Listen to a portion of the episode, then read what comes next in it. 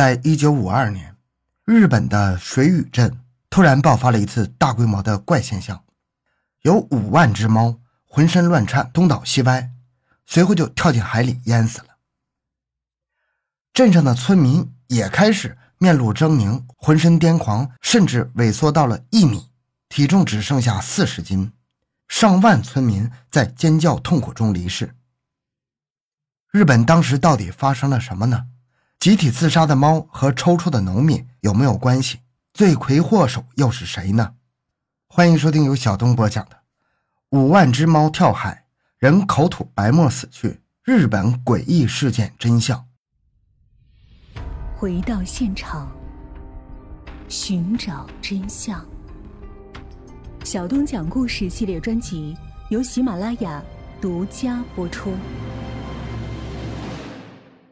在日本的水俣湾东部有一个五万多人的小镇，他们大多靠着附近的水俣湾捕鱼为生，过着平静的生活。直到一九五二年六月，有一名渔民发现自家的猫突然是上下蹦跳、抽搐乱颤，走路左摇右晃。几天之后，猫竟然直奔着大海，一头栽进去淹死了。随后，镇上许多猫就像被传染了一样，也纷纷到处的狂奔尖叫，口吐白沫，大多也都直接跳到了海中。由于猫在跳海前都是狂挥乱舞，就像跳舞一样，所以村民们就给这种病起了个名字，叫做“猫舞蹈症”。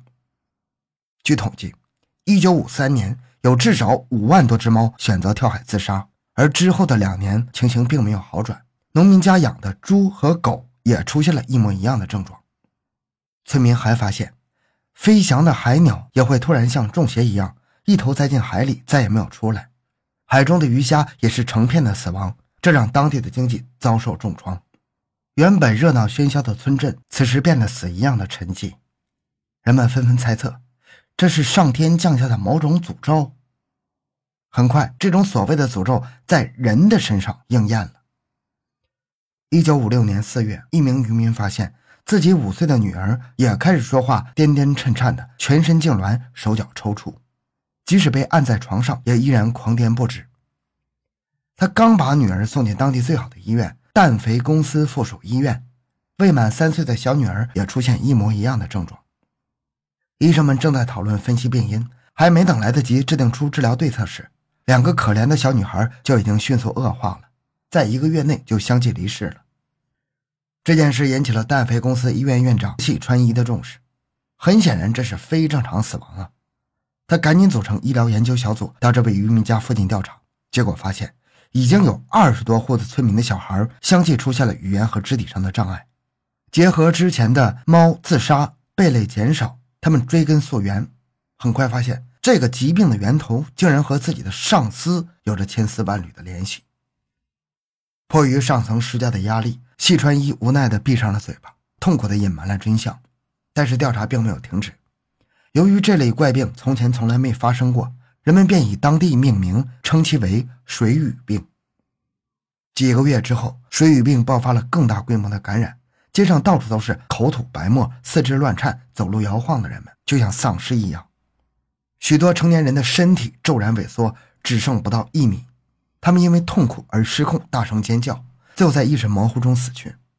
一九五七年初，十几家医疗机构成立了水俣病的应对小组，熊本大学的医疗教授也参与其中。他们抽取水质进行各种检测，很快就把目光锁定在了坐落于水俣镇的一家氮肥公司。他们发现，工业废水中原本微弱的毒性和海底的藻泥的细菌发生了反应，生成了大量剧毒的甲基汞，被鱼类吸收后吃进人体。甲基汞与大脑的血红蛋白结合，顺利地穿过血脑屏障，攻入神经系统。甲基汞天然的亲脂性，又让毒素不断的往大脑脂肪区域沉淀，侵蚀体内的器官机能，这就引发了全身抽搐、四肢扭曲的痛苦症状。应对小组整理了厚厚的一沓的资料证据后，向当地政府指控这家氮肥公司。没想到，政府的回应十分暧昧模糊，并未采取实质性动作。在他们一再的上诉之下，日本当局还停掉了他们的研究。原来，这家氮肥公司是日本化工企业中数一数二的龙头，对日本战后爆发的经济奇迹起到了顶梁柱的贡献，氮肥公司仅在1956年就制造了六千多吨的化工产品，而为了节省成本，把没有经过过滤的有毒废水直接倾倒进了水与湾中。日本当局依靠氮肥公司创造了漂亮的财政税收，他们其实就是一艘船上的蚂蚱。作为利益共同体，执政方怎么可能忍心的把这个香饽饽一窝给端掉呢？料到了政府的态度，氮肥公司也就更加为虎作伥。他们还在暗地里收买打手，恐吓上诉的患者家属，殴打到现场拍摄的外国记者。从汞中毒爆发之后，冷漠又毫无歉意的氮肥公司居然又名正言顺的往水与湾里倾倒了十二年的有毒废水，可想而知，又有多少万人中毒死去。时间到了一九六八年，忍无可忍的水与镇村民纷纷走上街头举牌抗议，控告日本当局的不作为。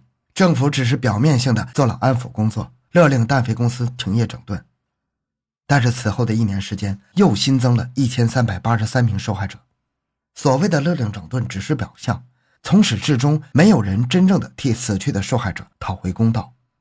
氮肥公司仗着自己财大气粗，完全不把上万的村民的死放进眼里。随着国际舆论的兴起，日本才不得不出面处理此事。但是他们制定了非常严苛的认定标准，也就是说，只有被官方认定患上水俣病的人才有资格拿到赔偿。那么最终有多少人通过了标准呢？到两千年。